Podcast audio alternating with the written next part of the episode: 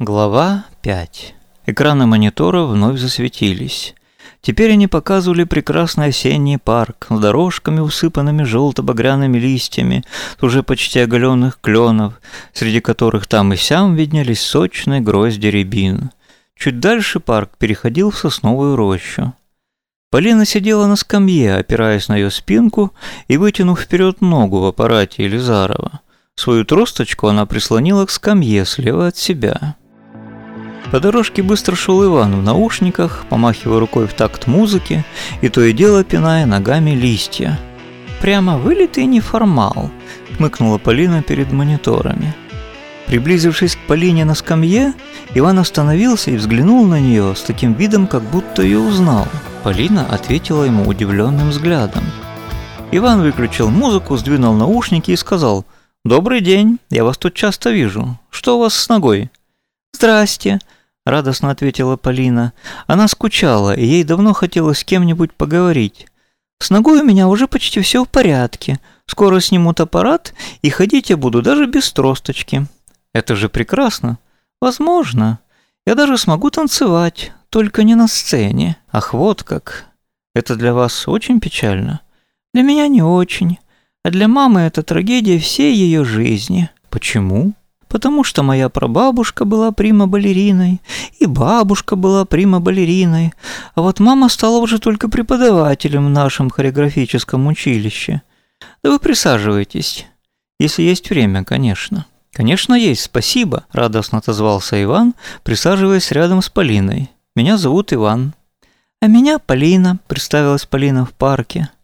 «Вот зачем я его тогда пригласила присесть», – с досадой сказала Полина у мониторов. И почему меня понесло на откровенность? Любовь и судьба, тихо повторили Марта и Теодор. «Ну и вот, раз маме не удалось стать тоже прима-балериной», продолжала Полина в парке, она решила, что природа на ней отдохнула, и, соответственно, ее дочь, то есть я, должна будет добиться всего того, чего не смогла добиться она сама. «Должна?» – сочувственно повторил Иван. «Именно. В общем, на меня возлагалась обязанность и честь продолжить нашу знаменитую династию. Другого пути мама для меня просто не видела. К тому же на экзамене в училище преподаватели сказали ей, что у меня прямо-таки выдающиеся данные. Они ей врали? Нет, данные были, но одних данных маловато. Понятно. И что же было потом? Ну что, я закончила хореографическое училище и поступила в труппу нашего музыкального театра. И встала там глухой кардебалет. Вот уже три года ни единой сольной партии. Мое самое выдающееся достижение за это время – четвертая гусыня справа в танце маленьких лебедей. Обе Полины в парке и у мониторов одновременно криво усмехнулись. «Это несправедливо?» – спросил Иван. «Это правильно», – со вздохом ответила Полина. «Балетмейстеры и режиссеры, они ведь не дураки. Они с детства вычисляют тех, кому суждено стать звездами, а кому нет. Так что я даже рада, что на меня наехал тот мажор на джипе. Нашли чему радоваться». «Ну, вот такая я, не такая, как все. А маме я сказала, что просто не люблю балет и чувствую себя теперь совершенно свободной от ее установок». Поэтому ноги моей не будет в театре, ни больной, ни здоровой. Отныне и присно. Аминь. Как это сказали? Когда? Полчаса назад. И что ваша мама? Эх, впала в состояние аффекта, махала руками, кричала. Я даже не думала, что она знает такие слова. Да уж, но вам ведь все равно придется как-то с ней общаться. Не придется. Я куда-нибудь перееду, поживу одна. Давно пора. Иван и Полина помолчали. «И что же вы теперь будете делать?» – спросил ее Иван. «Если не в театр, то куда?» «А куда угодно», – легкомысленно отозвалась Полина. «Окончу какие-нибудь курсы, пойду куда-нибудь работать, да хоть продавцом». «Что, серьезно?» «Абсолютно. С детства любила играть в магазин. С весами и гирьками?» «Ага, а еще с куклами и всякими другими игрушками». «А вы, значит, занимаетесь музыкой?» «Нет, я ее только слушаю. Я занимаюсь наукой». «Какой именно?» «Ну, э, биофизикой. Там, в институте, научно-исследовательском».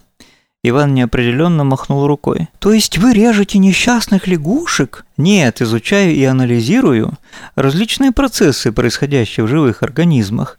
на клеточном, молекулярном и атомарном уровнях. Какой ужас, в том числе и на математических моделях. А это вообще кошмар. Получается? Ну, с переменным успехом. Я э, младший научный сотрудник. Иван смущенно улыбнулся. «Вот тут он мне наврал», — сказала Полина у мониторов. «Как это я тогда не увидела?» кашлянули одновременно Теодор и Марта. «Что вы кашляете? Вы ведь знаете прекрасно, что он мне наврал?» Строго спросила их Полина. Марта и Теодор молча посмотрели вдаль. Полина у монитора усмехнулась торжествующе. Полина в парке тоже посмотрела вдаль, наблюдая за кем-то у деревьев.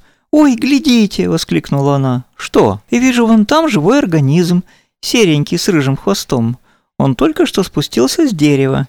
Пойдемте угостим его. Подставляйте руку». Иван послушно протянул руку, и Полина сыпнула ему туда немного семечек. Они поднялись с места. Полина взяла свою тросточку, Иван подхватил ее под руку, и молодые люди отправились кормить живые организмы с рыжими хвостами, потому что их было уже несколько. «Выключайте», – махнула рукой Полина у мониторов. Экраны погасли. «В тот день нам с ним было так хорошо, и с каждой минутой становилось все лучше и лучше», – задумчиво произнесла Полина, склонив голову. «То есть что, это была любовь? Но если она была, то куда она делась?» «Ну, э...» – начал Теодор. «Молчи», – остановила его Марта. Это были риторические вопросы. Полина Аркадьевна задает их сама себе. «А, зафиксировал», – заявил Теодор почему-то с лукавой улыбкой. Полина тоже невольно улыбнулась и, глядя в пространство сквозь погасшие мониторы, поведала прямо в космос. «В ту же ночь я ему отдалась». Мы оба были девственники, как выяснилось, и еще аппарат Элизарова немного мешал, но в целом все получилось. Одновременно кашлянули Марта и Теодор. «Ну что вы опять кашляете?» – пробормотала Полина с отсутствующим видом. «Раз вы тут все видите, то значит и об этом знаете». Мысли в голове Полины пустились вскачь и в разные стороны –